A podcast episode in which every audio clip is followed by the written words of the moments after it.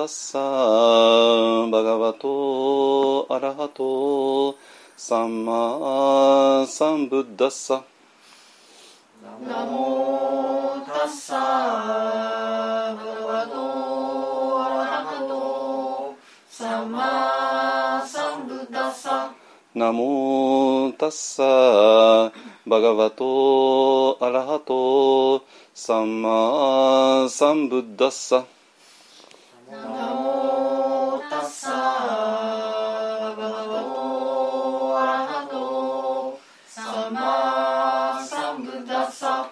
ナモタッサーバガバトアラハトサンマサンブッダッサ。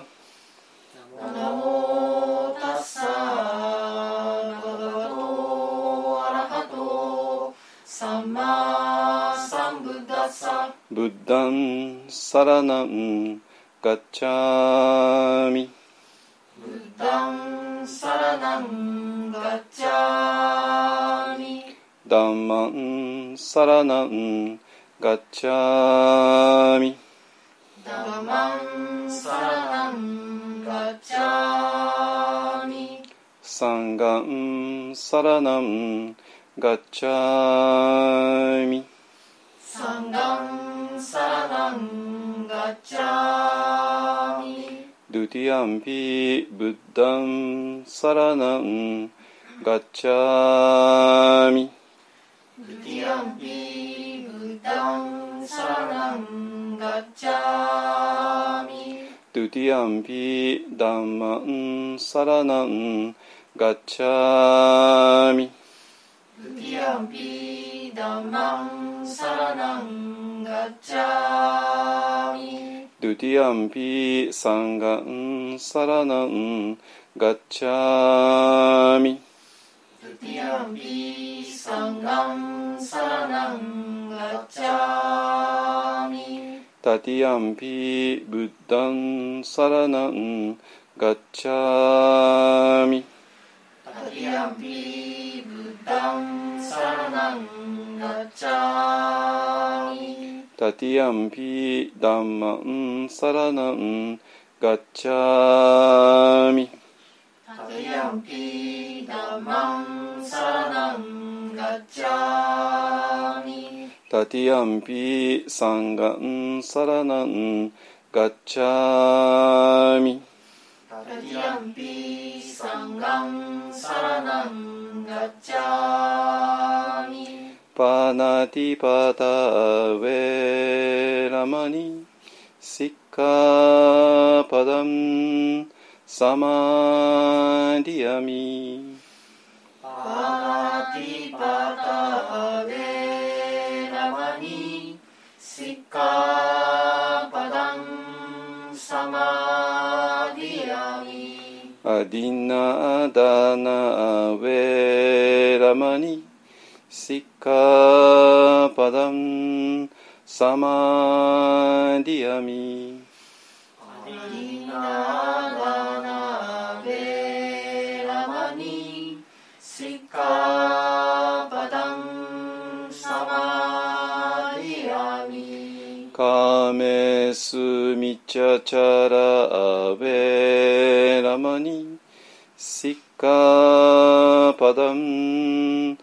サマディアミ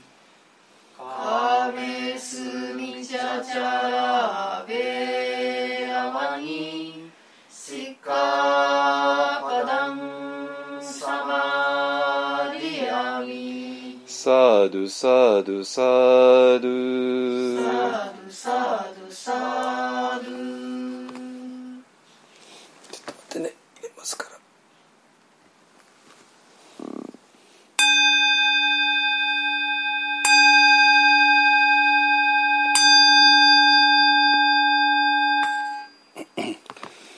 マカハンニャハラミタシンギョ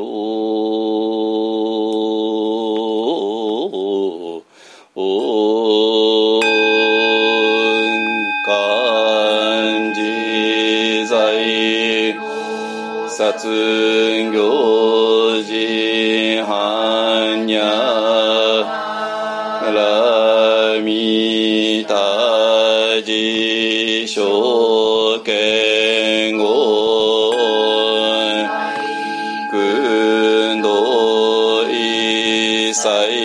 切苦薬者利子不意空空不意識識即空空即税式重創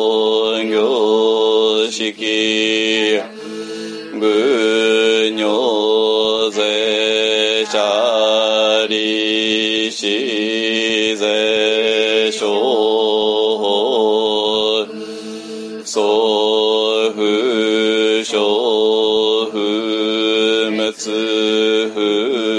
くふじょうぞふげんぜこくちゅむしきじゅそんぎょうしきむ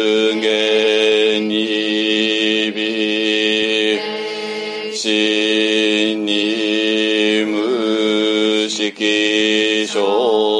拠未速報限界内し無意識界無明薬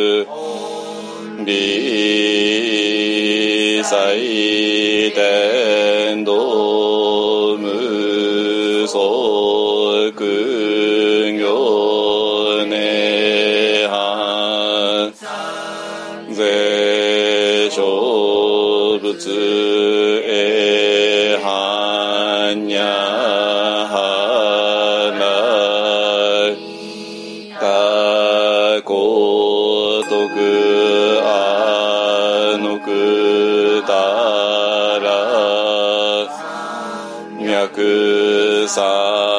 本大高知般若ラミタ大事修善大名修無常修善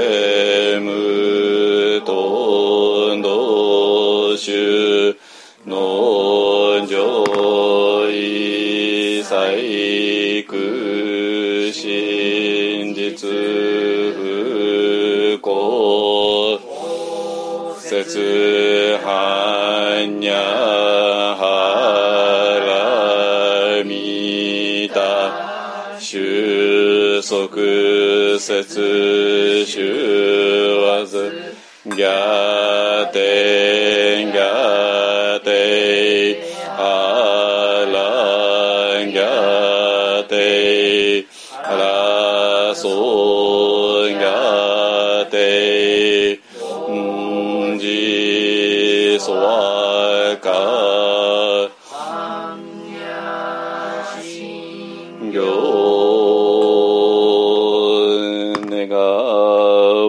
はこの苦毒をもってあまねく一切に及ぼし我らと主上と皆共に仏道上善こと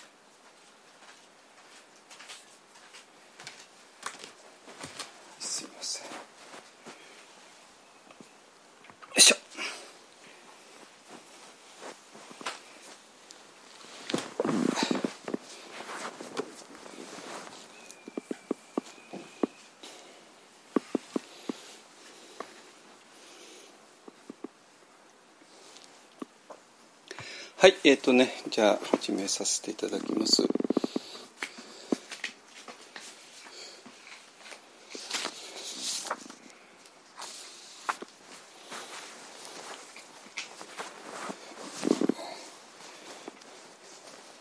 えっとね今日ちょっとねあの 別にワクチンについて話すんじゃないんだけどあのえー えっとまあこれをめぐってね本当にいろんなことがえっとなんていうか見えてきて。で多分ねこの現象はお医者さんには多分分かんない。で一般の人にも多分分かんない、えー状況だと思います。これは、えまあ、これはおいおい話していきますけどもあのなんていうかなお医者さんたちののあの思考と常識の範囲に入らない話ででそれで一生懸命それを理解しようとするんだけどもあのどうも違ってきてしまう、ね、だだだからそだからあの、えーお医者さんたちを批判してるわけではなくて、えーそうじゃなくて、えー、ともうこれはねあの瞑想とか何かをやっている人たちが責任取らなきゃいけない、え問題なんですよ。えっとまあ、ちょっと一体何について話してるか分かんないと思いますけども、まあ、この辺りをねあの、えっと今日ちょっといろいろ分析できたらいいかなと思います。っていうのは、えーこれはねあの瞑想とか、えーヨガ業界長くやってる人間だったら、まあ、多分誰でも気づいてること。なんかちょっとなんかちょっとなんかあのちょっとモヤモヤしたとこがあるよねっていうところね。でそれが今回本当にはっきり出てきちゃったっていうね。いうとこなんですよ。なので、えー、とこれはね本当に、えーピンチはチャンスなんだけどまあまあまあ実になんかありきたりなんですけどもあの非常に、えーある意味、えー、と物事を変えていくにはいいチャンスなんじゃないかなと思います。つまり、えー、と問題点が出てきて、えーはっきりと出てくることによって何かを変えようっていうね気になるわけで。えーとえっと、この辺りをねあの、えー順番に紐解いていけたらいけたらなと思います。ね。えーでこれはねあのなんていうかな。うん。まさにね、えー、と私らがやっていることの非常に微妙な点に、えー触れてくるので、えーだから一般の人がね分かんないの無理ないんですよ本当に。えっとまあこの辺りねあのちょっときちんとなんていうか不分け不分けっていうのかな分析できたらいいかなと思います。ね、えっとはいえっとねえーでそれでねちょっと予定だけ言っておきますとあの土日ですね、えー今度の土日の、えー、と土曜日はやるんですけれども日曜日の方はねちょっとい一週だけお休みさせてもらいます。えー、とその後7月は大体できるかなと思うんですけどね。あのえっ、と,、えー、とあのオリンピックのねあの休日がドドッと続きますね22日から25日にかけて、木曜から金、えー、と日曜日にかけてね、えー、とその3泊全部4日ですけども3泊4日で、えー新名窟っていうねあの、えー先日から話している、えーラサール神父さんっていう人があの作られた、えー道場まあもちろんキリスト教の道場なんだけども、まあえー、とラサールさん自身が、えー、と禅の、えー修行されていた方なので、えーまあキリスト教の人たちが座禅をする道場としてねずっとあの活動してたんですけども、まあ、もちろんラサル神父亡くなってでその後継者の人たち2人いらしたんだけどもその方たちも、え1人が亡くなり1人がもうちょっと引退って形になってるので、えー、とちょっと本当宙に浮いちゃった形ですね。でそれを、えーイエズス会のあの柳田さん神父たちがね国霊神父とお二人で、えー今なんとか、えーもう一回盛り返そうっていうね、えーそういう、えー活動をし始めたところですね。でそこに運よく私らが、えー声かけていただいて、えーまあ福島がまだあの当分ちょっとできないんで、えー、と福島の場所裏磐梯の場所ができるまで、えー接心はそちらでねあの東京の奥多摩の秋川渓谷ですけどねあの駅でいうと武蔵五日市駅ですねあの、えー立川からしばらく行って、えー、と拝島でねあの分かれていく線ですね。あのそれの終点からバスに乗って30分ちょっとでとこですね。まあでもバス停はもう、えー道場の目の前なんでね非常に行くのは単純明快であのちょっと時間かかるけどもあの非常に行きやすい場所ですね。あのえー今まで私らが行ってた御嶽山の、えーとほぼ同じぐらいの時間になるんじゃないかなと思いますけどもはるかに単純ですねあのケーブル乗ったりとかそういうことないんで。はい、えー、とそれをね、えー、と海の日接し海の日の連休の時にやりますので、えー、と多分今週、えー、とえー、数日内にあの告知始められるかと思います。ただ全く新しい場所で、えー、あの向こう側とのあの打ち合わせ、まあ、1回だけはやったんだけどまだその後打ち合わせもしてないんでね、えーまあ、食事の時間をいつにするかとか何人泊まれるかとか、ね。えーと、その辺りもうちょっと打ち合わせをしてから、えーと、はっきりしたことをねあのお知らせしたいなと思います。えーと、数日内になんとか蹴りつけたいと思いますので、ねえー、とそれ見たら押し込んでください。ね、で、えー、と当面、えー、7月8月9月は、えー、そこでやる、えー、形になるかなと思いますね。で、えーと、10月以降はちょっとまだちょっと待ってくださいねあのえーと、裏番台のことが、えー、非常に今非常に微妙なところ微妙っていうかあ、まあ、いいいい意味で微妙なんですけどもあの状態になってますので、えーとまあ、正確に決まったらもちろん正式に決まったらもちろんお知らせしますけどもね。はいいいですかね。はい。えっとねあの今日お話ししたいのは、えー、多分ねあのこういう話なんですよ。えー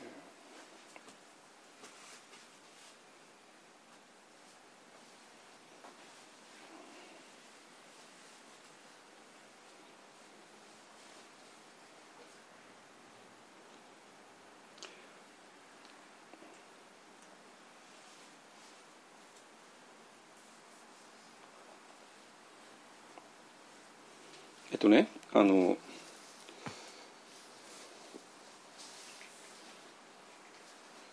今回のね、えーと、コロナの、えー、一連の出来事と,、えーと、それから、えーと、それに対してね今あのワクチン接種が、えー、非常に盛んになって、まあ、日本は遅れに遅れたけども、まあ、それを一気に挽回するような勢いでね、えー、と自治体のとこから、えー、と大規模接種ですね自衛隊がやっている。で自衛隊だけじゃない、いろいろ解除できてきてでそれプラス、えー、職域っていうね非常にまあ日本が会社とかが得意とする、えー、展開になってきていてでまああの実際のねワクチンがもう足り あのまあ確保はできてるんだけどもあまりにも予想よりか早いので、えー、ちょっとね、えー、一時的には足りなくなるぐらいまでに来てますけども、えっと、それとはね、えの全然別の動き、えー、だからそれをなんか止めようっていうね動きも出ているのはね皆さんご存知の通りで。ね、でまあだからまあ世の中いろんな人がいるから、えー、まあそういう人がいてもおかしくないよねだけどまあそういう人たちによって止められたらちょっと非常に、えー、困るよねっていうようなところでまあ今動いていてで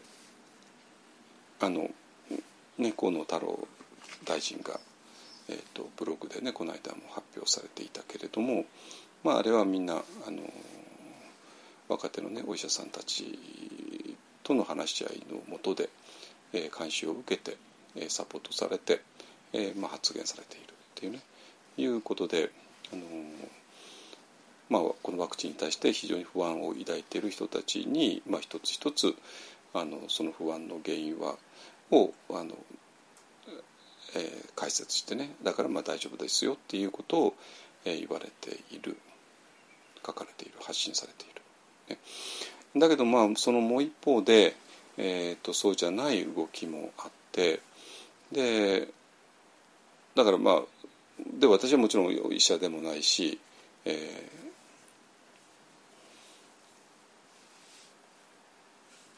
ワクチン,、えー、とワクチンやウイルスの、ね、専門家であるわけがないんだけどもだけどなんで私がここれ気になるのかっていうと、まあ、気にならざるを得ないですね。えーと、でなぜかというと、まあ、そういう、えー、ことをね、えー、している、まあ、要するにあのそういう動きを止めようという、ね、動きをしている、えーまあ、医療医療者の人たちが実は瞑想とかヨガを、えー、自分の医療のこういう医療の中に入れている人たちなんですよ。ね、だってこれは全然人事ではないですよね。人事ではないんですよ。だって下手すれば私はその、えー、まあ、そういうクリニックにね呼ばれてじゃあ瞑想教えてくださいとかね,、えー、ねヨガ教えてくださいってね頼まれていたかもしれないしで実際私はまああのそれとは一切全然関係ないんだけどもまあうつ、えーまあ、マインドフネスをねマインドフネスをあのうつの治療として使っている、えー、赤坂クリニックさんとかね、えー、そこはもう実際に行って、えー、瞑想を教えたりとかは、まあ、してしたことあるし、ね。えっ、とだからまあえー、今、えーと、医療って言ってももうババリバリ、えー、手術する薬を与えるだけではないな、まあまあ、いわゆる統合医療とかオータナティブ医療とかねあのの名前で、えーと、瞑想とかヨガとかね、えー、いろいろ入ってきて、まあ、手探り状態が行われているわけですね。でそうなんだけどもでそれ自体は私は素晴らしいと思うし私も、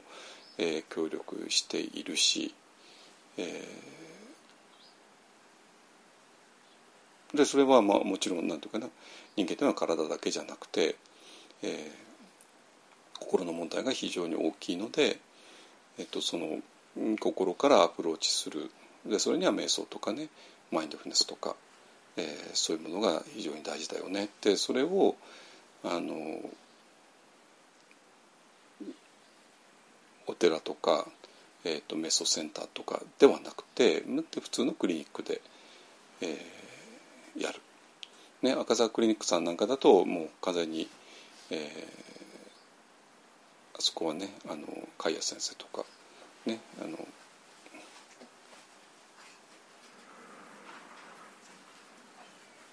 熊野先生とかねいらっしゃるので、えーとまあ、本当に、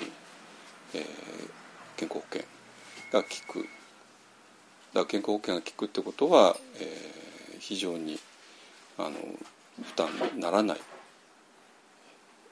範囲でねできる。まあまあそこはもちろんあのクリニックなんで、えーとまあ、実際にうつの人とかね、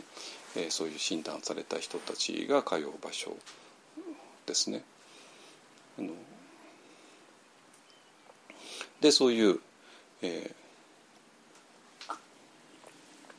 ー、でうつに対しても、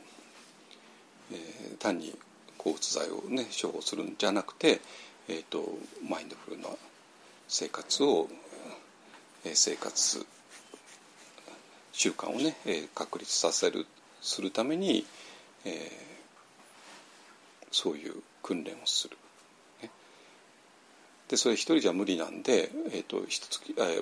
毎週1回ぐらい集まってね、えーと、臨床心理士さん、えー、とかヨガの先生とかを、えー、に指導を受けながらみんなでマインドフネスの訓練をする。でそうするそうすることによって、えーと、うつを乗り越えていこうっていうね、えー、と非常にあの頼もしい動きがあって。でまあそそれに私も多少は関係していはいるわけなんですよ。だからそれは本当に素晴らしいことですね。で当然、えー、人間の心っていうのは、えーとまあ、薬でどうにかなる範囲もあるし、えー、そうならないこともあるし、ね、なんで、えー、そういう、えーと、マインドフルネスによって、えー、なんとかねセラピーとして、えー、やっていくっていうことはもうすでに認められているし、まあ、保険も効くことを認められているし、まあ、日本だけじゃなくて日本だけじゃなくてというか、えーと、アメリカなんかがねもう特にその本場ですけども、えー、なっている、ね、っていう、えー、ことですね。でそのそれは本当素晴らしいなって、えーと思ってやってきたんですけれどもはいどうぞ。どうぞ。なんだけどもなんていうかな。ちょっと今変なことになっていて変なことになっていてっていうのはどういうことかというと、まあ、これは全然赤坂クリニックさんは一切関係なくて、えーちょっと別のクリニックなんですけどもあの、まあ、そこも、えー東京統合医療とかね、えー盛んに行ってでまあ瞑想とか、えーヨガとかを取り入れているところですね。まあただねちょっともうなんていうかなその、えー、と赤坂クリニックの方は熊野先生とかね海谷先生とかっていうまあ本当に非常に学会で認められた、えー人たちで、えーあのねあアメリカのジョン・カバト・ジンさんたちのと、えー綿密に連絡を取りながら、えーやっているっていうね。だからジョン・カバト・ジンさんたちはあのマインドフネスに基づいたストレス経験法っていうね、えーもうしっかりと認められた、えー、とセラピーのやり方をやっている、ね、だそこにはもう本当に、えー徹底的にあのでな科学的なアプローチとかね、えー、まあ、データがあってでそのあのね脳の断面図で、えーこうするとマインドフネスをやるとこの部分が非常に活性化されるよねとかね、えー、といろんなあの科学的なエビデンスを出しながらやっているですね。まあだからあのマインドフネスっていうのはもともとは仏教から来たものなんだけれども、まあ、そこからちょっと宗教的な文脈を外して、えー、と純粋な、えー、とセラピーとして、えーちょっと独立させてやっているっていうのが、まあ、そういうスタンスですね。だからまあ、えーとまあ、一切その宗教にまつわる怪しい部分を全部そぎ落としているっていうねいうことによって、えー、と別に仏教者仏教徒だけじゃなくて、えー、全ての人が受け入れられる形に、まあ、しているそういう努力を、まあ、ジョン・ガバト・ジンさんから、えー、熊野先生までが、ね、ずっとされてきた、ねえーまあ、そのそれは非常にわかるんですよ。ねあのーなんとか今までの、えー精神学とかね、えー、臨床心理学の中でも疑われないような、えー形にしていきたい。ね、完全にもうあの宗教の文脈を離れて、えーね、本当に、えークリニックの文脈で、えーやる、ね。それは素晴らしいことなんだけれども、えっと、今回ね、えーまあ、このワクチンに関してえちょっとあれっていうような動きが、えー出てきてしまって、まあ、つまり、えっと、メソとかねヨガを取り入れているクリニックが、まあ、ワクチン否定のあの旗振りをしているっていうね、えーことがあってでそうなると話は全然違ってきてしまうわけなんですよ。でそうなると私らも、えー無関心ではいられないわけね。えなんで瞑想とかヨガを取り入れたクリニックが、えーワクチン否定に走るのか。ね えーのが私には分からないんですよ。分からないのね。でどこをどう考えたって、えー、と仏教とかそういうものからはそういう考え方は出ないはず。でまあ、今言っちゃって、まあ、ここら辺が今日のテーマになってくるんですけどもあのなんていうかな。例えばねあのもう、えー、とダライ・ラマ法ですね、えーダライ・ラマ法もあもう3月ぐらいの時点で、えー、とダラムサラーでねあのワクチンを受けてらっしゃる、ね。えー、とどの会社のワクチンかわかんないんですけどもあの、えーとまあ、インドで、えー手に入る、まあ、最高のワクチンを受けたんだと思いますけどもアストラゼネカか何かかんファイザーか何かモデルナかわかんないですけどね。えーで、えーでそのワクチンを受ける、えー、ところを公開して、えー、写真としてねそれから動画としても撮ってでそれで、えー、ワクチンを実際進めているわけなんですよ。でどういうふうに進めているかっていうと、えー、according to my trusted friends including doctors ってね言って、えー、まあだから私の信頼できる信頼している友達によると。そしてその友達の中にはどあのお医者さんも含まれるんだけどもあのこの、えー、ワクチンがね非常にえ有効で,、ね、でコロナコロナを乗り越えていくのに非常に、え、大切なのでだから私は受けたし法皇様自身も受けたし、え、だから皆さんもあのどうぞ受けてくださいっていうね、えー、いう動画を発表されている。ね、だからまあこれが完全にあのそのインドの保健省が何かが、まあ、頼んだんだとも思いますけども、まあ、もちろん王様圧倒的な影響力ありますからえー、法皇様が呼びかけることによって、えー、本当に多くの人が安心してワクチンを受けるっていうねことを、えー、されたしですね。で、えー、だから、えっと、その trusted friends ですね。私が王様自身が信頼している友達。でその中には、えー、お医者さんも含む。だからそういう人たちに囲まれているわけですね。ねで王様っていうのはあのご存知のように、えー、科学者との対談をものすごく、えー、重要視してきて、えー、まあそれも本当にトップのトップのね、えー、科学者の人たちですね、えー、いろんな、ね、あの物理学者からね何からいろいろとあってでえーとまあ、もういろんな本が出版されてるしいろんなフォーラムがねあって、まあ、1対1だけじゃなくて、まあ、いろんな、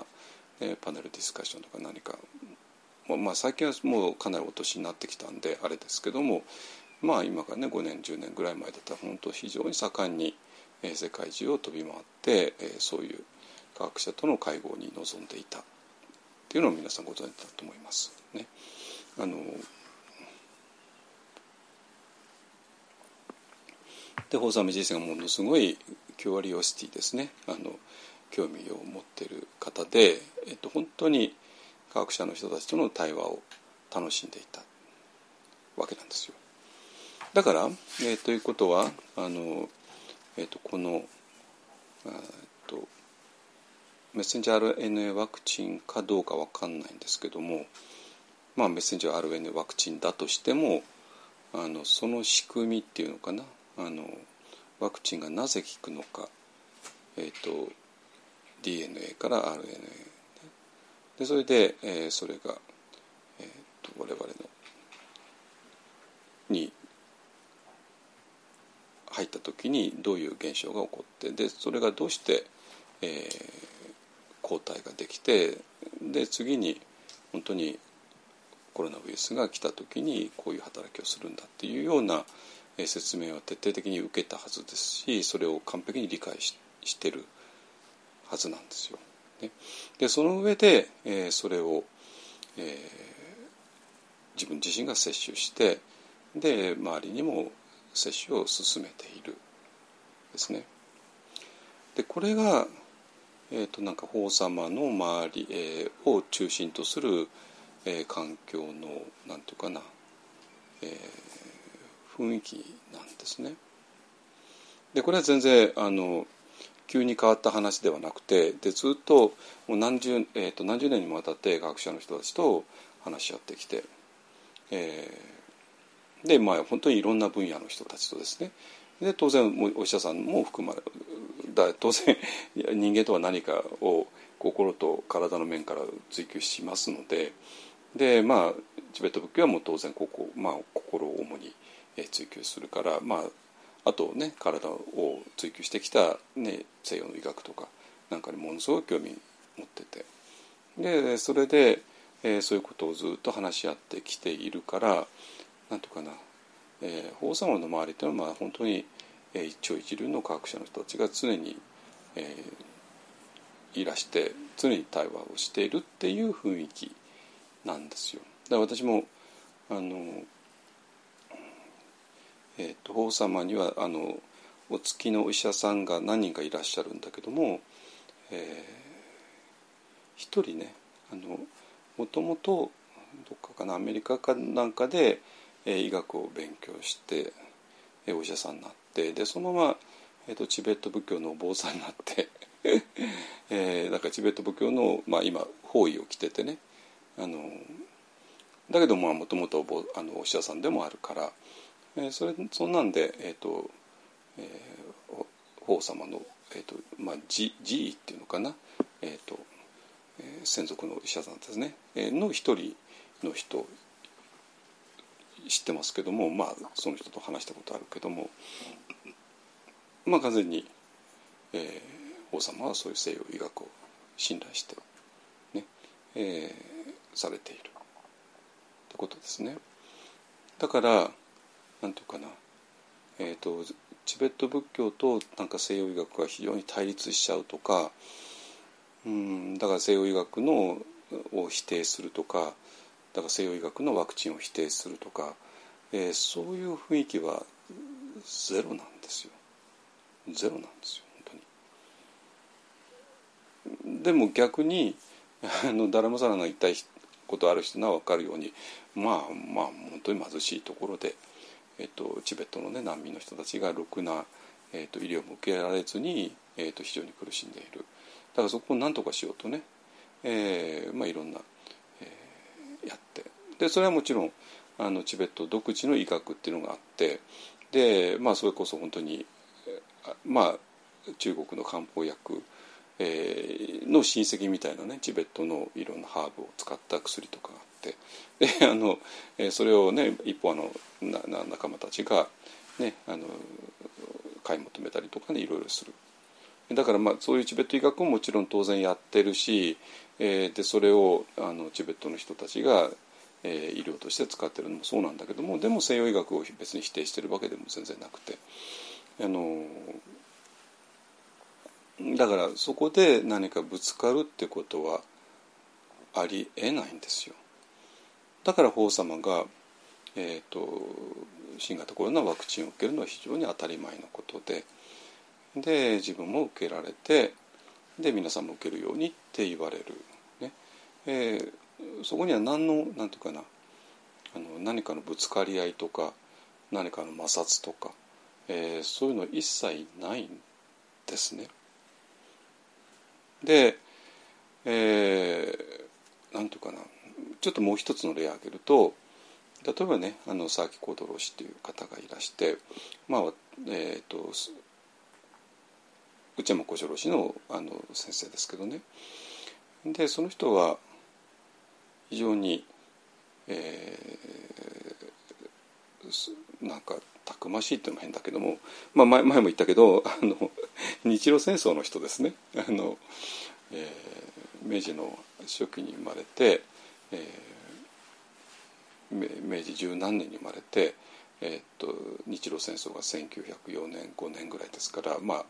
2425ですねで、えー、平太さんに取られて行ってでまああの本当に下っ端だったけども、えー、声かけてあのえー、敵陣に向かって突っ込んでったってね、まあ、まあ、そういう人ですね。えー、だから非常に丈夫な方だったんですけど、まあ、晩年はもちろん病気になられて、えー、最後はねあの安泰寺ってところで、えー、晩年を過ごされてで、まあ、安泰寺で亡くなられた1965年ぐらいですね、えー、昭和40年ですね。でそれ以降、えー、内丸氏が、えー、受職されたっていうねそういう流れになってるんですけどもえっ、ー、とで佐々木朗氏がじゃあどうされたかっていうと最後はねあの、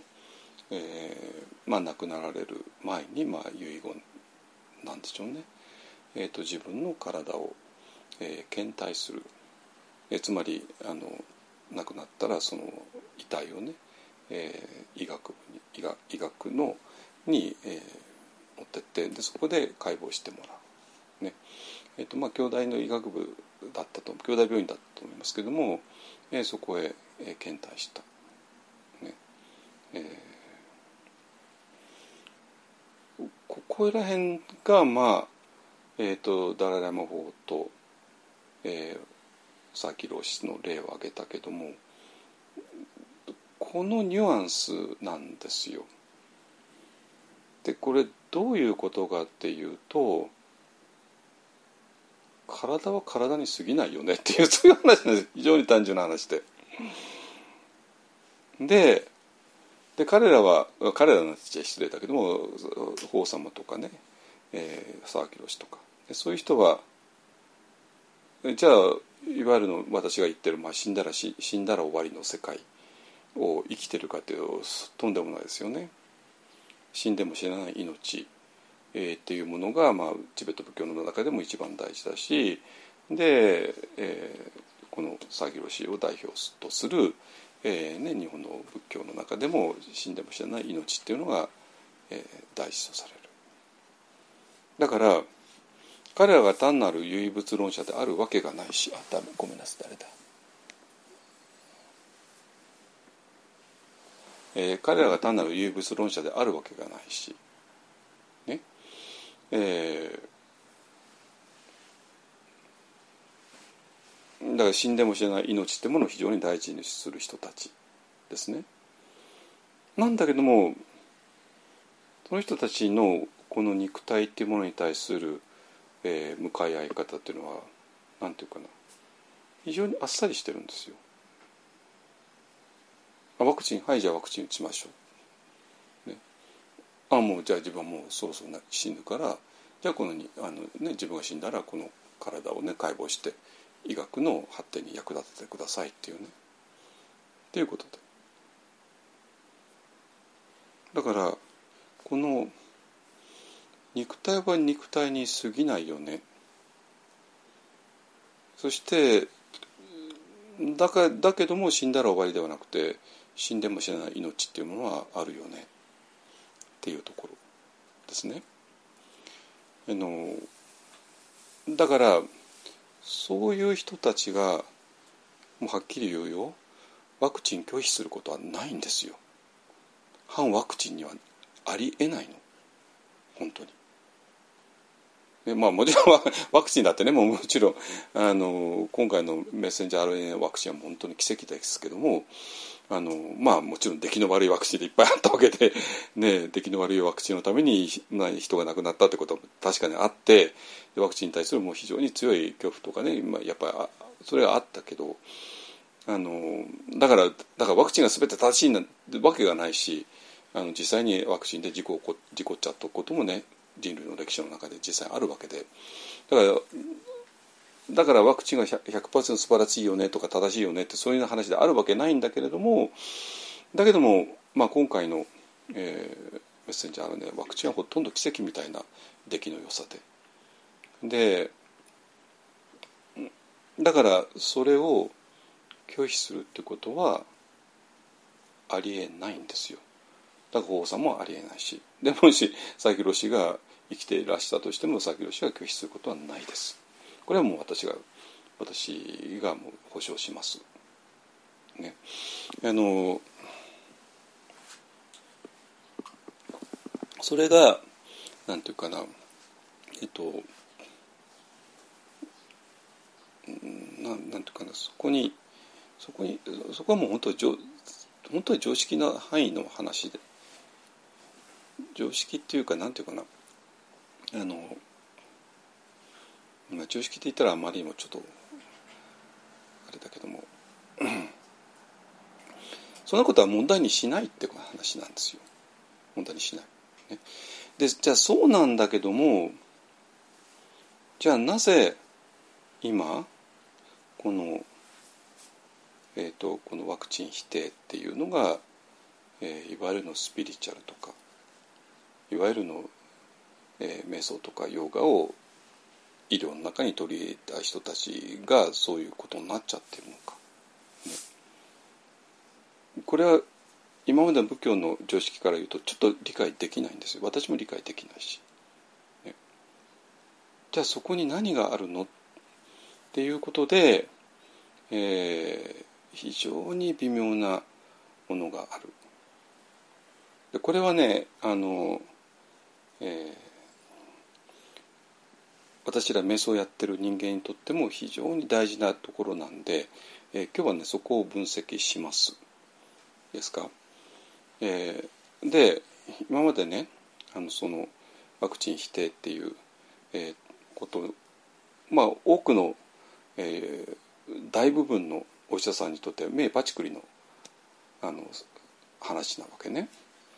だってもうこれだけたくさんの人が苦しんできてでで苦しみの現場にお医者さんたちはいたわけででも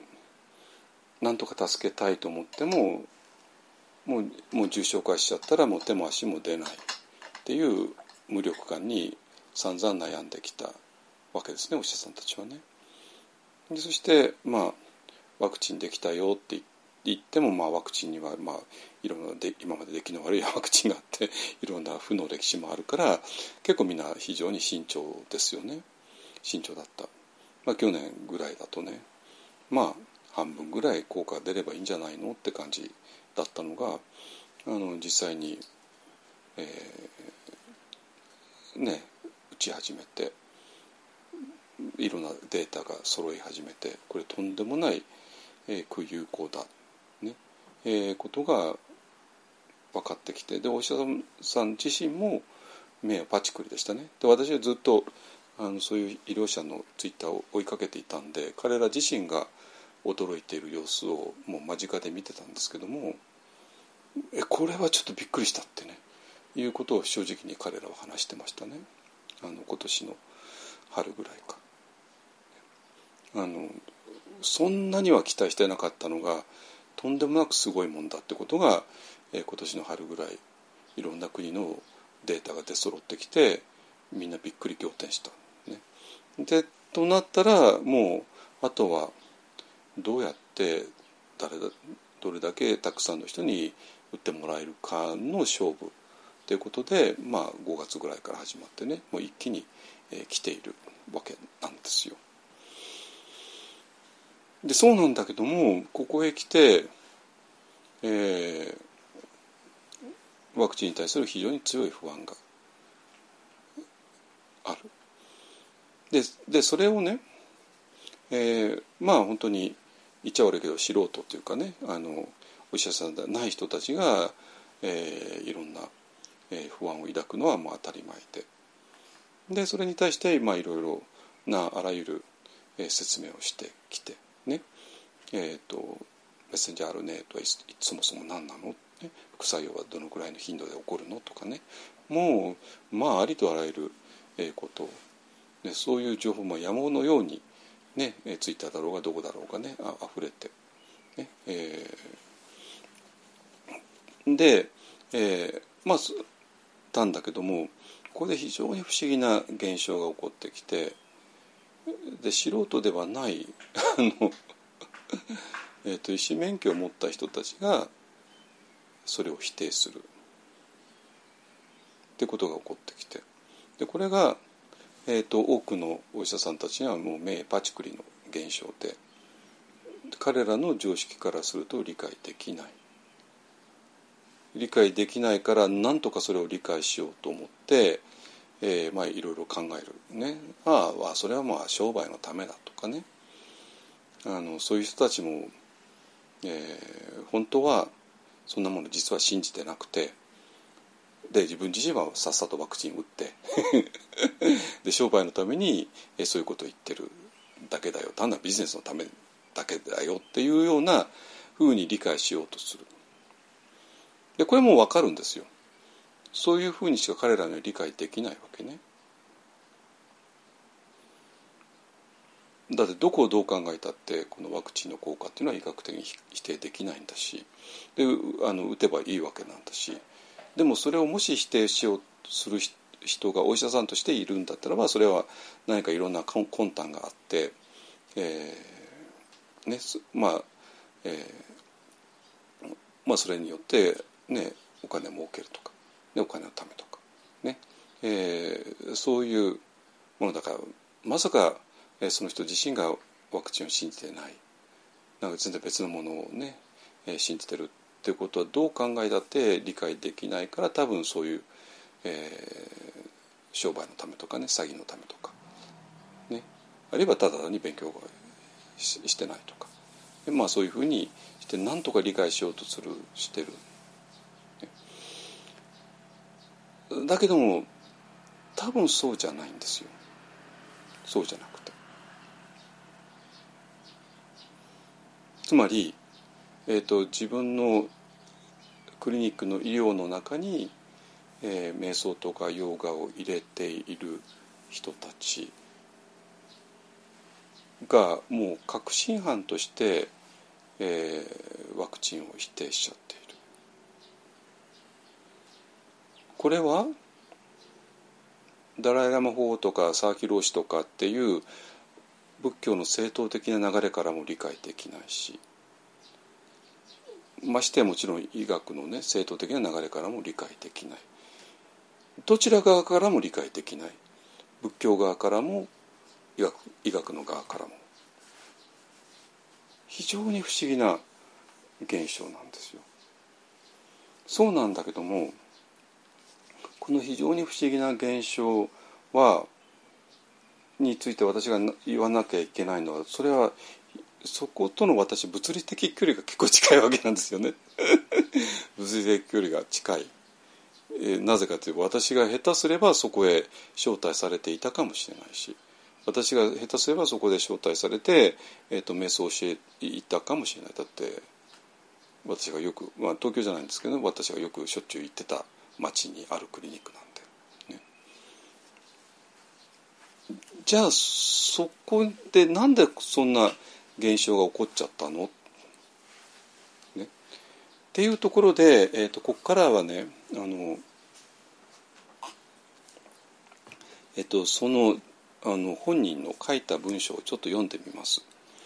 あのちょっとねこれあのリンク貼っちゃうと分かっちゃうんで貼れないんですけどもまああのえー、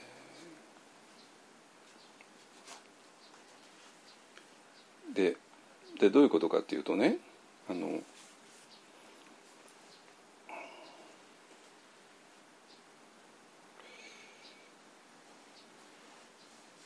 いやその人はねオキオキシトシンっていうものを強調する。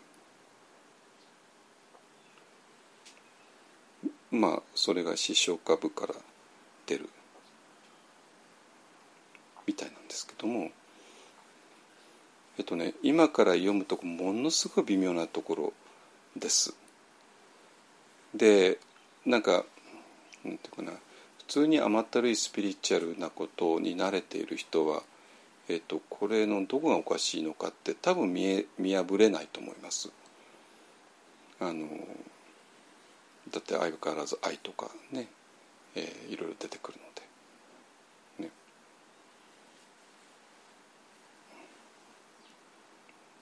はいじゃあ読みますね。えっ、ー、と視床下部から出されるオキシトシンはオキシトシンは人間関係を円滑にし他人への信頼を高める能力に関係しています。えー、健全な家庭環境や社会環境が個人のオキシトシン分泌を高めます。そして高まったオキシトシンがオキシトシン分泌がストレスに対する耐性や順応性を構築します。えー、でいきなり聖書が出てきて「汝の隣人を愛することはたわいのないことである」「私はあなた方に言う。汝の敵を愛せよ」「汝を迫害する者のために祈れ」これマタイによる福音書ですね。有名なとこですね。えー、敵を汝の敵を愛せよ。っていうね。でどうしてイエス・キリストはこんな過酷なことを大衆に要求したのでしょうか。怒りや憎しみはオキシトシンの分泌を抑制します。一方隣人であれ敵であれ他人を思いやり愛情や友情を養うことでオキシトシンが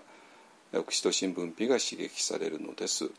えー、その高まったオキシトシン分泌が個人の自律神経のアンバランスを補正しあなた自身の健康を維持することができるのです。で愛とは自己を犠牲にすることではありません。相手を愛することで自分が健康になれるのです。と微妙になってきたぞ。ちょっと聞いてよ。その循環にオキシトシンが関わっています。他者を思いやることによって脳内のオキシトシン分泌が高まりストレスに打ち勝てる強靭な体になります。すごいでしょ。ピンピンくる。もう皆さんもう見破ったと思います。はいここでダライラム法が出てくるんですよ。他人を幸せにしたければ他人を思いやりなさい。自分が幸せになりたければ他人を思いやりなさい。チベット仏教に慈悲の瞑想という瞑想方法があります。他人の幸せをひたすら祈り続けます。欧米の心理学者はこの慈悲の瞑想を応用しラビング・カインネス・メディテーションという瞑想方法を確立しました。最近の研究報告はラビング・カインネス・メディテーションは慢性の痛みに効果的であり怒りや不安の軽減にも有効であることを強調しています、えー、他人の幸せを思うことが結局は自分自身の癒しになっているのです。情けは人のためならず。他者を思いやることによってまさにオキシトシン分泌が高まったためと、えー、自分は考察します。このように心の平穏と体の健康を同時に向上させるシステムが生体には備わっています、えー、虚無主義ニヒリズムに陥ったニーチェは、えー、神は死んだと言いました。いいえ違います。我々の人情と健康を担うオキシトシンは内在する神として師匠株に生き続けています。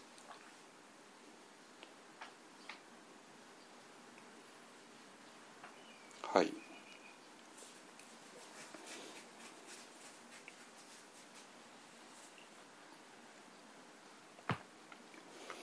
この論理わかるかな？大丈夫ね。あのまあ師匠株っていうものがあって、えー、そこからオキシトシンが出されてでそれによって、えー、その人の健康が、えー、保持される。でそのじゃあ問題はじゃあオキシトシンをどうやって、ええより強く分泌させるかということでラビンカイネスメディテーションとかねあの、えー、相手に親切するとかいろいろある。でこれ論理が盗作してると分かります？つまりその誰かに親切にしたりとか誰かを愛したりとかねえー、そうすることは全部全部を自分のオキシトシンに還元しちゃっているんですよ。そしてそのオキシトシンによって、えー、自分が、えー、健康になる。だからまあ結局内在する神ってねいう言葉まで使っちゃっている。だから、えー、たとえ他人のために働いていたとしても、えー、それは全部オキシトシンのためになってしまう。ってことは結局自分のためにやってるってことに なるわけ。ごめんなさいこれ究極のエゴイズムなんですよ。わかる？しっかりしてよ皆さんこれ究極のエゴイズムなのよ。これ見破れるかな？だから王様のなんていうかな、えー、言葉を使いながらこれ王様の逆のこと言ってるんですよ。他人に親切にしなさい。いいですか？そうするとねあなたのオキシトシンが分泌してそれが結局あなたのために良くなるんだよ。ってそれはやっぱ自分のためやってるだけじゃないですか。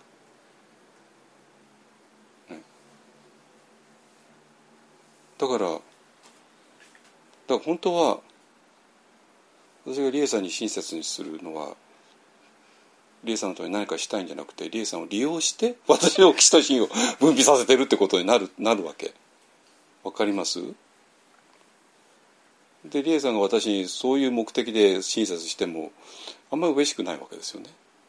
だって純粋な気持ちから親切私に親切じゃなくて結局自分のオキシトシンをたた高めるためじゃないですか。ね。だからこれ究極のエゴイズムなんですよ。でこれ仏教と一切何の関係もないんですよ。なぜかといったら仏教というのはこのエゴっても存在しないっていうとこまでいくいくからですね。だからなんていうかなあの今日の話はなぜ瞑想とかヨガを取り入れているお医者さんが反ワクチンになってしまうのか。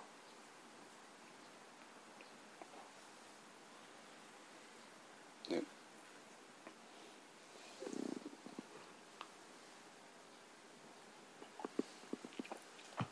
それあの当然あのワクチンというのは、ねえーと、免疫を、ね、最大限に強化することそれいいじゃないと思うじゃないですか。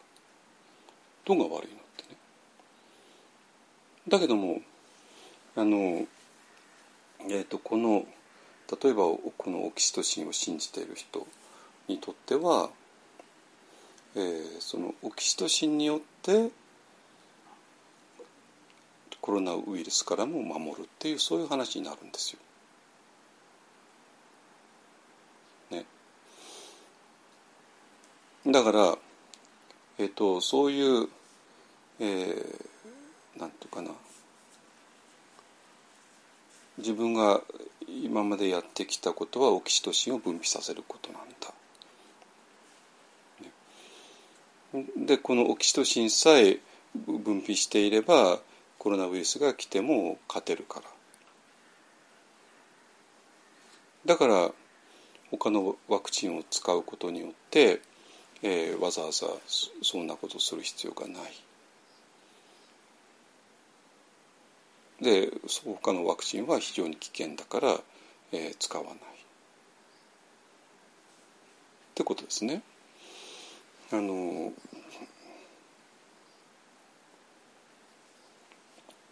結局ねあの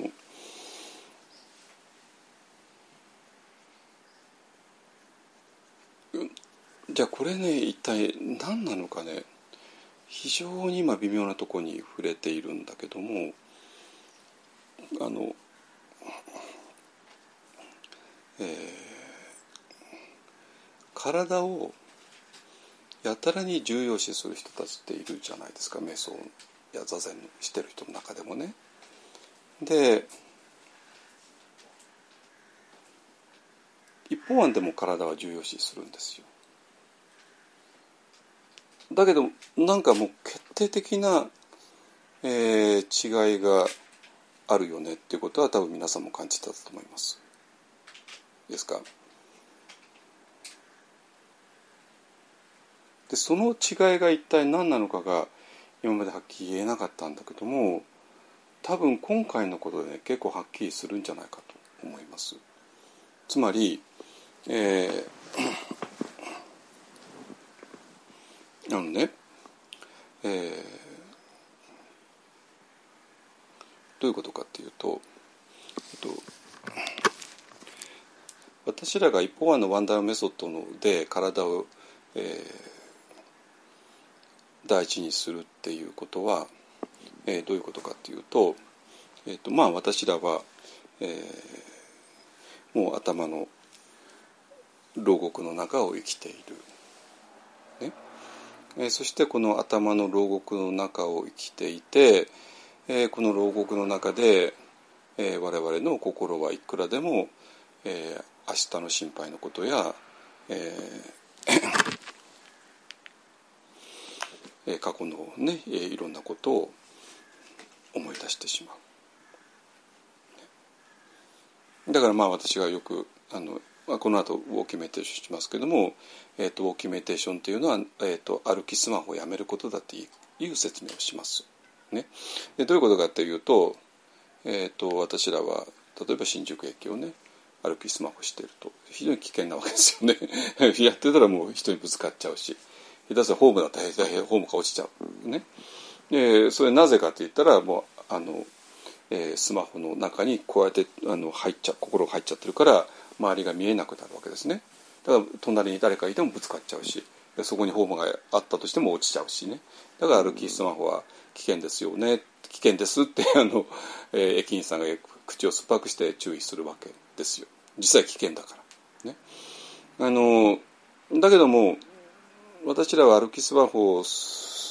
え、には別に iPhone も Android も必要なくてなぜかといえばこの iPhone の画面 Android の画面がこの脳の中にあるわけですね。ですか？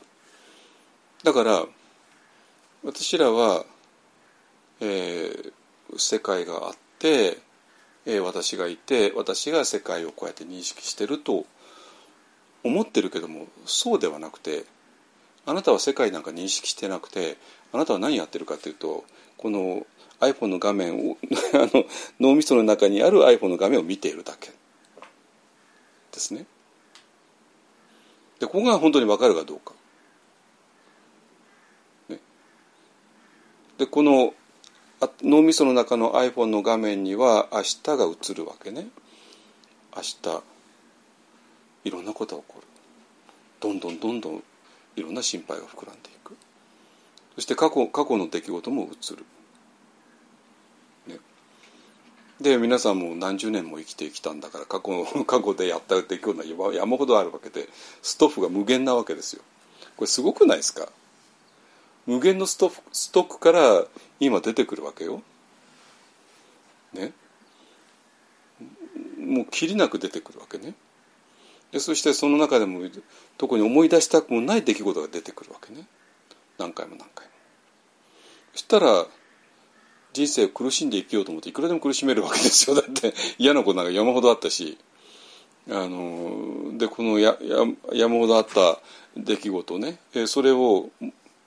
何回も何回も思い出せばどんどんどんどん惨めになっていく。であのこの未来のことだって未来なんか何になるか分かんないんだし。病気になるかもしれないんだし交通事故に遭うかもしれないんだし、えーと、また地震が来るかもしれないんだし あの誰かと人間がぶつかっちゃうこともああねいくらでもあって。だから未来について悪い想像しようと思っていくらでもできる。過去の嫌な出来事を思い出そうといくらでもできる。だから私らは不幸になり放題なわけなんですよ。これすごくないですか？私はいくらでも惨めになろなり放題なんですよ。まあよく、ね、あの人は不か不,、ね、不幸な過去を背負ってるって言うけども関係ないですよ。全員みんな不幸な過去を背負ってますよ。全員。で将来が不安だって。将来が不安じゃない人なんかいますか？本当に。いやビル・ゲイツさんはお金たたまりあるからあの人将来不安じゃないかってそんなことないじゃないですか、ね、あの人かわいそうだけど奥さんだけね離婚しちゃったしね。あのじゃあねアマゾンの元の CEO さん、ね、世界一の金持ちだけどあの人は心配ないが心配してるに決まってるじゃん。あの人はいくらでもアマゾンこの先どうなんだってねいくらでも心配できるわけですよ。だから心配から自由な人なんていないわけね。お金いくらでもあればあの心配から自由あの解放されるのはありえないじゃないですか、ね、それでで不幸な過去を背負ってる。みんな不幸な過去を背負ってます。本当に。不幸な過去を背負ってない人なんかいるわけないじゃないですか。でまあ中にはもちろん本当に、ね、親に虐待されたりとかね。まああの本当のあれもあるし。でも普通にまあおあの穏便な家庭で育った人ですらでだっていくらでも不幸な過去なんていくらでもあって。でそれを思い出し思いいくらでも思い出してでそのために惨めになったら。ら私らは要するに惨めになり放題にできてるんですよこの脳みそっていうのがね。これすごくないですか、ね、だからあの私がただ単に現実を生きてるんだったらばまあちょっと暑かったり寒かったりいろいろあってそれで惨めなことあってもあのまあじゃあ寒くも暑くもない場所だったら大丈夫か。みたいだけどもでも私らはこのえー、iPhone の画面を脳の中の iPhone の画面をずっと見ながら生きてるから iPhone の画面にはいくらでも未来の心配が移り過去の嫌な出来事が移るからもう不幸になり放題なわけね。ですか。原理的そうなんですよ。だからいや私はちょっと悩み事があるんですけどもとかね。いや私昔よく分かんなかった質問で「あのあなた悩みあるんですか?」ってね。いう質問があって。でそうすると悩みがあるのと悩みがないのとね2つ単があるみたいだけどそんなありえないじゃないですかそんなね。悩みがない人っているんですかってね。お母さん悩みあるの？ないの？ね？悩みのない人なんていないし悩みが解放された状態なんてないでしょう。ねまあよっぽどねあのまあもちろんそれは程度問題だけどもだからなんていうのかなこの世界は悩みだらけでもう悩み放題悩めるわけねだってこの iPhone の画面にいくらでも映るんだからででそうなんだけどももうもうそれである意味分かってきたですよね？どういうこと？あなたの悩みは全部ここだよね？って話になるじゃないですか。この画面だよね？ってね。ここあなたの悩みっていうのは全部この画面上のことだったよね？そしてこの画面上にはもう無限の悩みが立ち現れてくるよね？過去の悩み未来の不心配、ね、これはもう無限です。でだからこの画面上に、えー、悩みがストップすることはないんですよ。ないわけ。じゃあどうしたらいいの？って言ったらこの画面 手放せばいいってだけの話なんですよ。たったこれだけのことなんですよ。なんだけども皆さんは自分の頭の中これがあると思わないでこれをなんとか止めようとするじゃないですか。この画面をね。なんとか止めようとする。ここに不安な未来が映らないようにする。ここに嫌な過去が映らないようにする。それは無理でこここの iPhone の画面にはいくらでも過去の嫌な思い出が出てきていくらでも未来の不安が出てくる。そういうことなんですよ。だけども皆さんがやんなきゃいけないのはこの画面を何とかしようっていう話ではなくてこの画面から解放されるっていうことですね。でどういうことかというとあ自分は今まで iPhone の画面の中を生きていたっていうことに気づくことですね。ねこれだけで結構皆さんの人生変わるはずですよ。結構ではないとんでもなく変わるんだけど だって iPhone の画面の中を生きていた人生からそこから解放された人生ですね。じゃあそのためにどうしたらいいのっていうとこで、えーと、瞑想っていうのが出てきて、えーとあまあまあ、例えば、まあ、今すぐやるけども大きめテーションだったら歩くことね、えー、息を吸うこと吐くこと。でそれを、えー、息を今自分が吸っている今自分も息を吐いている。左足が地面を踏んでいる。右足が地面を踏んでいる。っていうことに気づくことによってこの iPhone の画面を出ることができるっていうねたったこれだけのことなんですよ。いいですか？でこれがあの瞑想のですね。で、えー、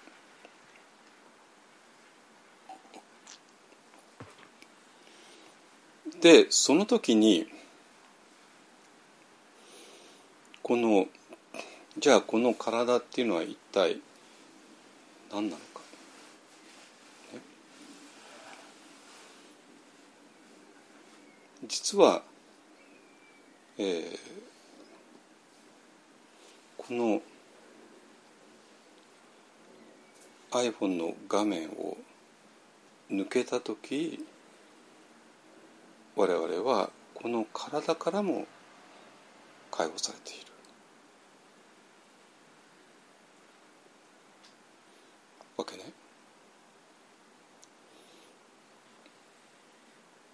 あのねだから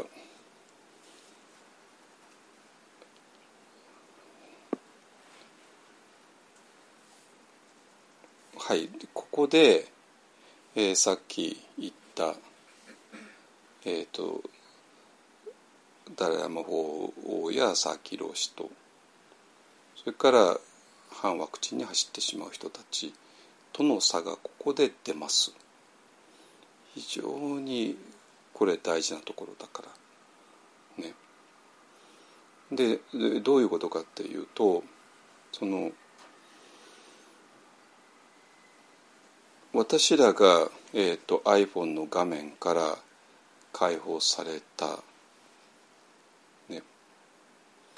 でその時私らは、えーと、私イコールこの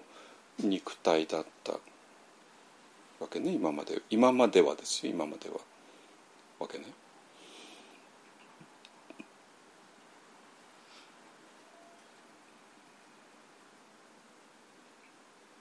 でそうなんだけどこの吸ってる吐いてる左足右足左足右足、えー、っていうことをやっていくと、えー、この体からの縛りが、えー、だんだんとほどけてきます。そしてその縛りがほどけてきた時に、えー、どういう現象が起きるかっていうとまあ私がよく言う微細な感覚ですね。微細な感覚が、えーと、体の中を満たしていきます。微炭酸ですね。ですか？でその微炭酸が、えーからえーと微細な感覚が体の中を満たしていくことによって私らはだんだんだんだんと物理的な体から、えー、解放されていくわけね。でそこで、えー、慈悲とか何かがあっねまあいろいろマインドフネスとかを通して、えー、全然違う次元へ行きます。いいですか？で、えーと、チベット仏教が大事にしているもの、ね、そして佐木老師の座禅が大事にしているものっていうのはこの違う次元での話なんですよ。いですか？でこの体の次元ではないわけねないんですよ。でそうすると体の次元は体の次元に過ぎないわけ。ね、だから体の次元に過ぎないものは体の次元の中でやればいいわけで。だからダラヤマ法がワクチンに対して何ら抵抗もないしえー、それに反対する理由っていうのは一切ないっていうのは分かるじゃないですか。だってワクチンが働くのはこのた我々の肉体の中での話なんだから。ね、でそこで、えー、R メッセンジャー RNA だったら、まあ、それが入ってねでそれでもう我々の免疫システムに公開させるわけですねなんか攻撃されたぞってね。でそれで、えーえー、その攻撃されたから何とかして抗体を作らなきゃって言って一生懸命作る。だまあだけども実際のコロナウイルスじゃないから大丈夫で。で抗体ができてで次に本当の本物の、えーと、コロナウイルスが来たら、えー、その抗体が働いて一気にこのコロナウイルスを、えー、抑え込むっていうね。でそういう働きがただこの自分のこの物質的な体の中で起こるよね。だったらもうそれに任せればいいでしょ。はいじゃあそれはもう、えーと、メッセンジャー RNA ワクチンを受けさっさと受けて、えー、そういうことを起こさせましょうね。それによって、えーと、自分の体がコロナウイルスにも大丈夫なら大いに結構だしそしてみんなが、えー、なったら大いに結構だから、ええっと、ワクチンに反対する理由っていうのは一切ないんですよ。ですか？何回も言うけど、まあ、あの出来損ないのワクチンでまあ苦しんだっていうのがあるからその出来損ないのワクチンだったらちょっと気をつけなきゃいけないけれども今回のメッセンジャー RNA ねファイザーとあのモデルナはそんなことは一切なくて、ね、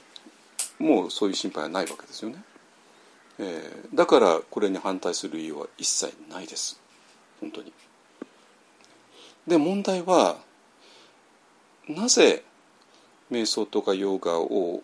えーと、クリニックで取り入れたお医者さんたちが、えー、お医者さんたちでも、まあ、そんな数は多くないけどもが、えーと、激しいワクチン否定に走ってしまったのかここに大きな謎があってまあもう大体解けてきたと思いますけどもあのえーとね、さっき読んだ文章でもはっきり分かるようにまあその人がやってること全てはオキシトシンを分泌させるためのものだった。オキシトシンっていうものが一番大事なものだった。で人に親切にするにも、えー、何をするにもこれが全部、えー、何時の敵を愛するのもみんなオキシトシンを分泌させるのが目的だった。ね、理恵さんに親切するのもお母さんに親切するのもみんな私の中のオキシトシンを分泌させるためのが目的だったっていうそういう話になるわけですよ。ね、そしてそのオキシトシンが非常にミラクルなパワーを持っていてでそしてコロナウイルスにすら勝てる、ね。えー、っていうことで。だからじゃあなぜえっと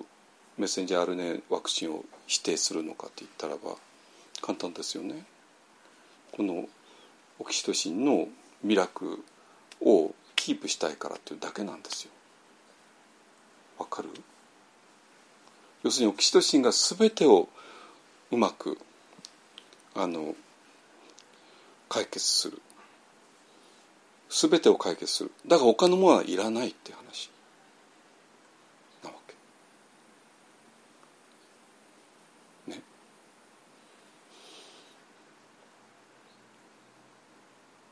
だからねあのねあのなんていうかなここで本当になんか論理も何もかも全部ひっくり返っちゃってるのと分かるじゃないですか。だヨガやろうが瞑想やろうがそれが全部オキシトシンを分泌させるためのものだった。ね、このサーキロシアねあのダララモがやっていたような、えーと、私らのこの物理的な体を超えたある次元へ入っていくためのものではなかった。ワンダーメソッドによって、えー、この、えっと、iPhone の画面から解放されて物理的な体から解放されて微細な体えーと、微細な身体を通して透明な身体に入っていって、えー、そういう違う次元へ入っていくためのものではなかった。ね、だから違う次元っていうものが見えている人にとって、えーと、物理的な体っていうのは物理的な体に過ぎなくて物理的な体物理的な体として、まあ、扱えばいいよねでそこで免疫システム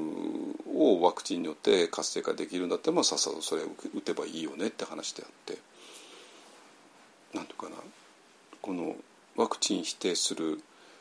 1, 1ミリの余地もないんですよ。だけどもなぜ瞑想とかヨガを取り入れながらでもそれが全部オキシトシンを、えー、活発にするためのがまあ目的であるんだったらばその人はやっぱオキシトシン信仰であってそしてオキシトシンが全てを解決する、えー、コロナウイルスに対してもですね。だから他のものは一切必要ない。っていうことですね。あの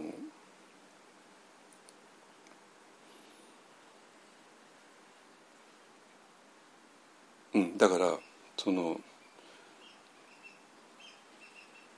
結局結局肉体のレベルでメッセンジャー RNA が強いのかそれともオキシトシンが強いのか、ね。まあ、要するにライバルになっちゃうわけなんですよ。ライバルになる。商売敵になるわけね商売敵に、ね、だから商売敵になるからこれは否定せざるを得ない。だけども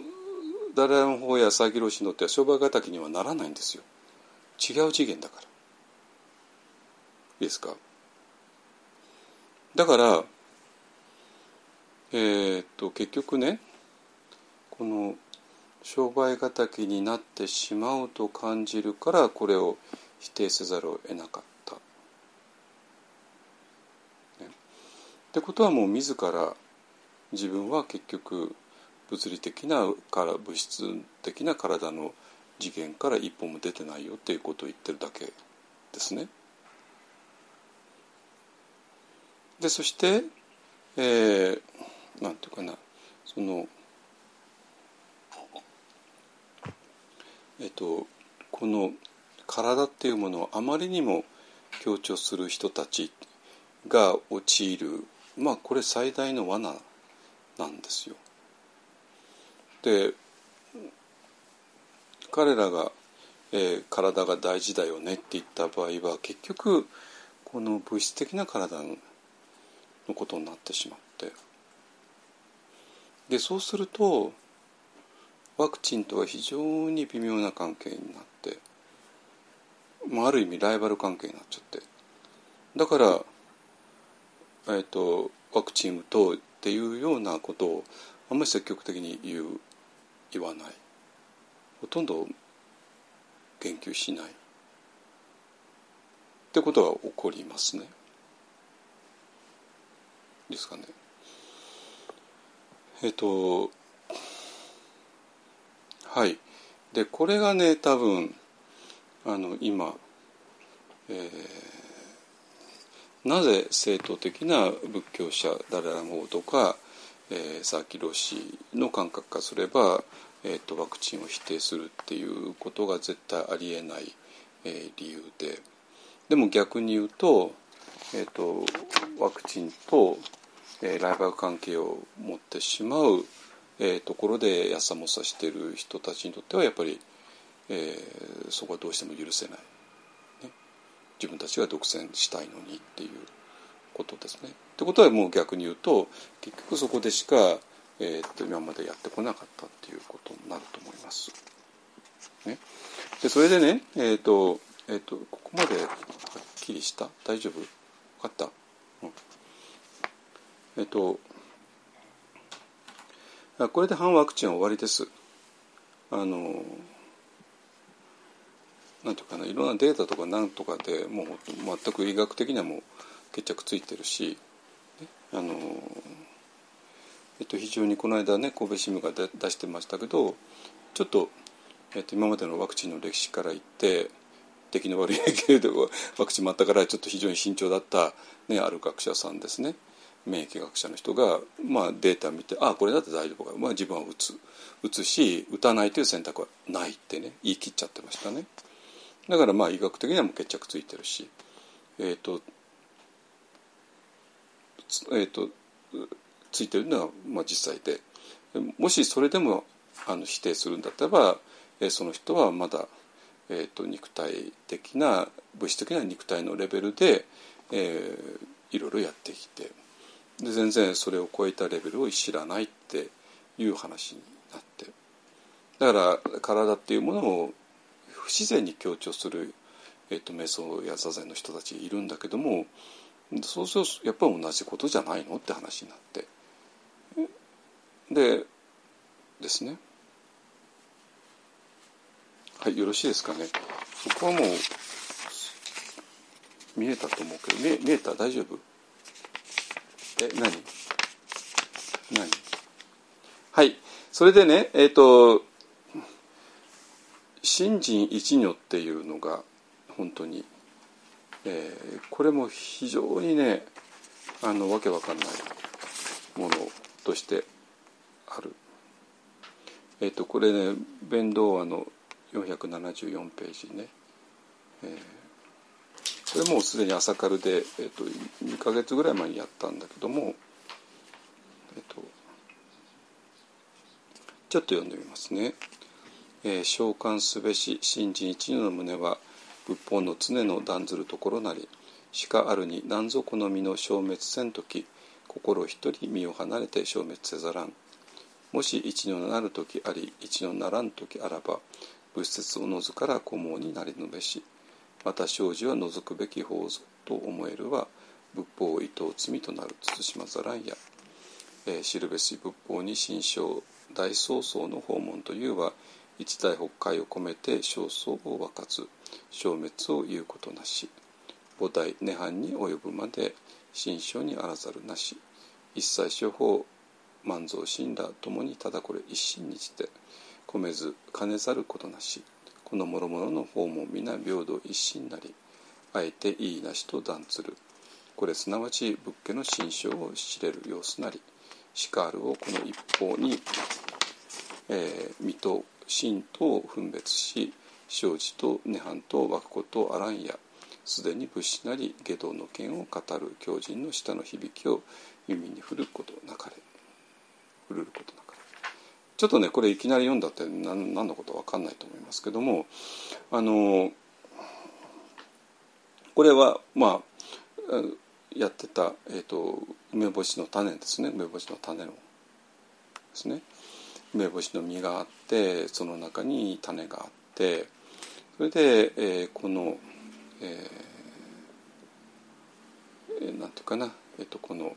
私がの肉体が崩壊していく時にそれはまあ梅干しの実が崩壊していく時ですね。でその時、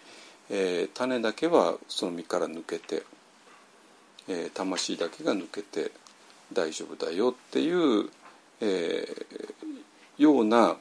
あのことを仏法だと思っている人がいたらそれ全然違うよっていう話でしたね。でそれで、えー、この、えー、つまり、えっと、この実際のものと、えー、つまり現実的なものとそこからなんか抽象されたものね。えー、抽象されたものは小ですね。小って性って書いて。で現実的なものは相っていうね、えーと、相談するの相ですね。なって。えっ、とそれが、えー、別々のものではない。ね、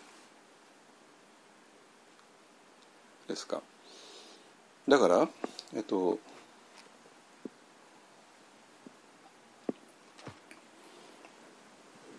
だからさっきのオキシトシンが見事にこれにはまっちゃうんですよ。オキシトシンっていう内在する神とかね言ってましたよね。あれやっぱり梅干しの種なんですよ。梅干しの種なんで。でそして、えー、この梅干しの実が滅んでいくときに、えー、梅干しの種だけが残る。でオキシトシンだけが残っていく。ね。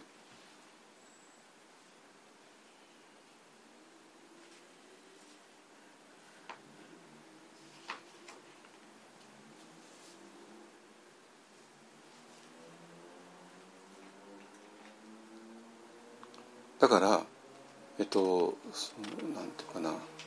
この梅干しの種論っていうのが非常に、えー、分かりやすかったっていうのは梅干しの種っていうのを想像しやすくて、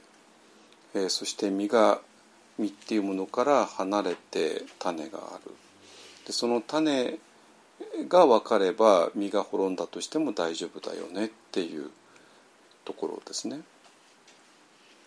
でそしてその梅干しの種のところにね、オキシトシンっていうのを入れればもうそのままでしょ？ね、で師匠下部にあるオキシトシンが、えー、内在する神で。でそれがえっ、ー、とでそれを活発にすることだけを狙っていけばいい。わけですね。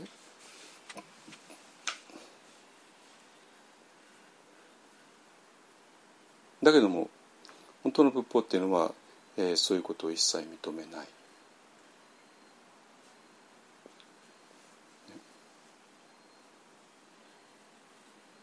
この、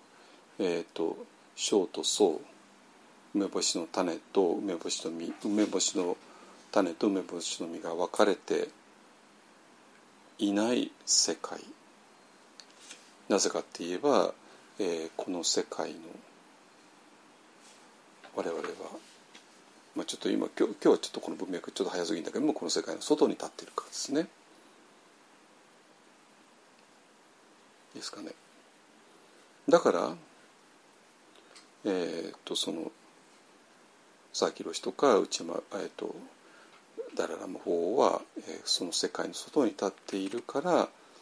えー、とその中で、えー、あえてこの肉体、えー、をどうにかしよう。ってことはなくて。でこの肉体に、えーとワクチンを打って、えー、とそれがあの非常に有効ならそれはそれでいいんじゃないのっていう話になるわけですね。いいですかね。はい。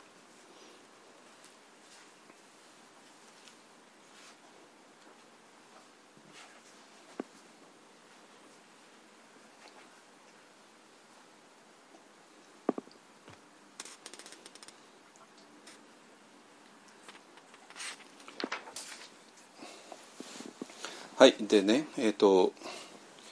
今日のあの大体これで話したかな。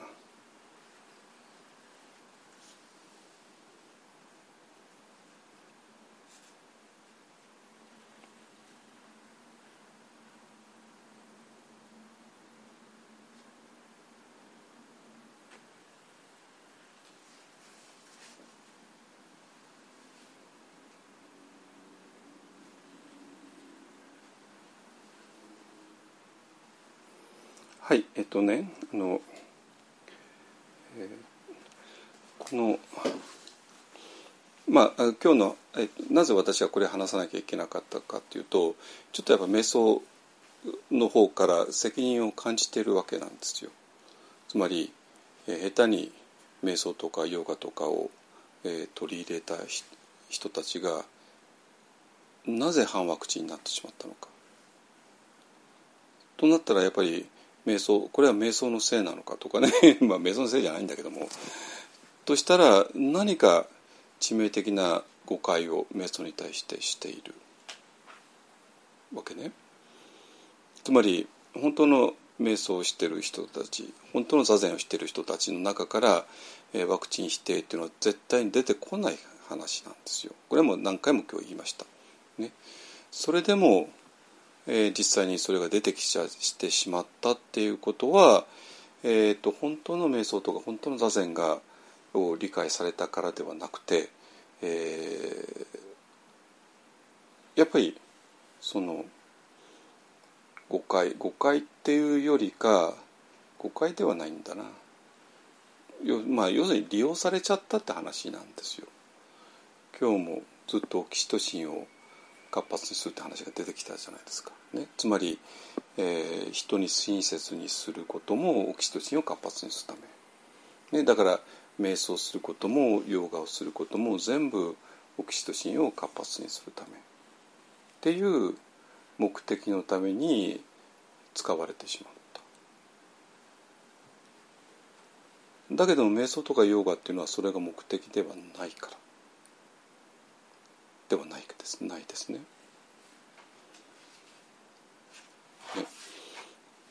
で、えー、だから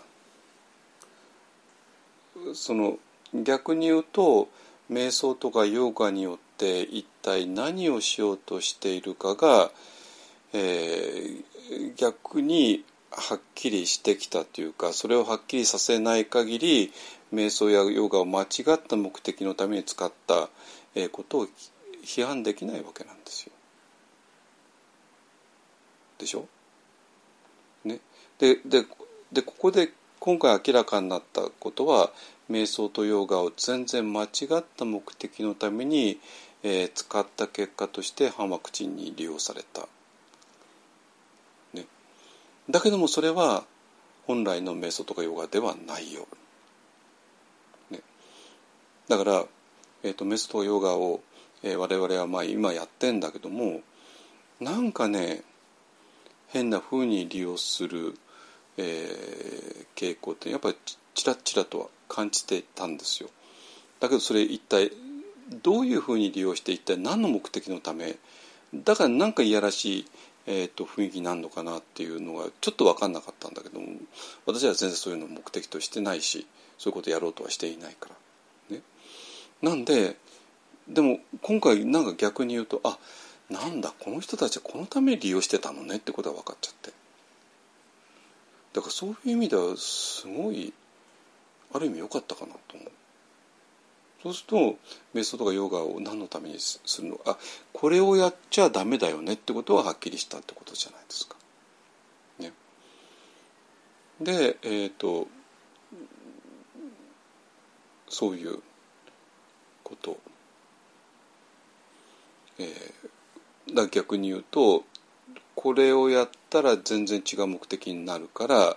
えー、瞑想とかヨガっていうのは本来はこのためにしなきゃいけないんだってとこがはっきりしてきたかなと思います。わかるかな？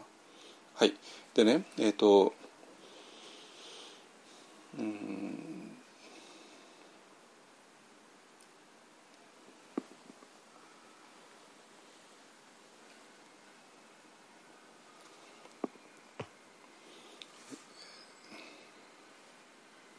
ですね。はい、えっ、とね、えっ、と、まあ今ね、あの一方案もちょっと、えー、新しい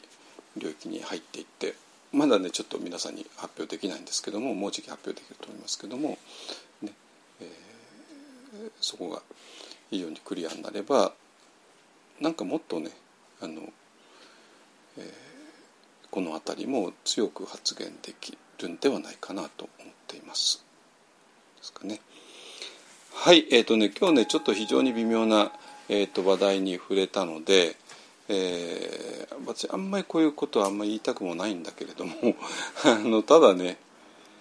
えー、ちょっと私にとって非常にショックであの瞑想とかヨガを、えー、取り入れているクリニックがそういう変な動き出てしまったのでそうなるとやっぱりメソとヨガの側からの責任も問われ当然問われるしそのメメソとヨガを取り入れたからそうなったんだって、ね、どうせ言われるに決まってるじゃないですか。ね、だけどそれはやっぱ違う全然間違ってた。ね、で逆に言うとその間違ってたってことは本当にはっきりしたからあの瞑想とかヨガっていうのは一体何のためにやるのっていうことが逆の方向からはっきりしたのではないかなと思います。ね。はいじゃあ一応ここまでにしますね。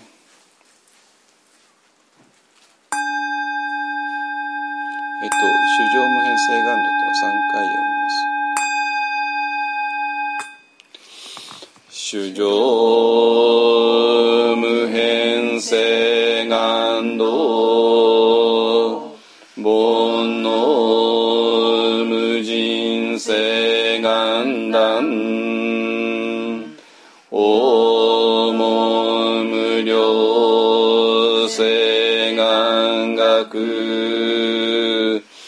仏道無常性。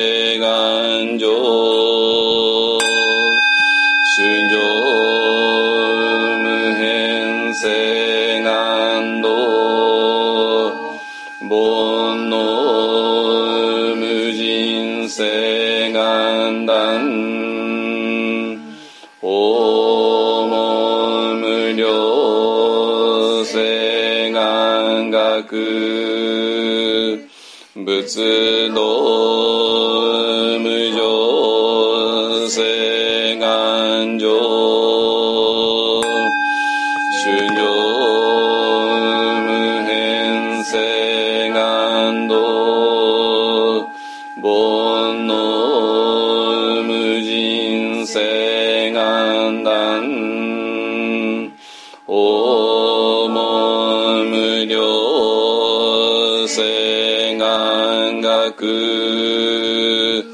仏道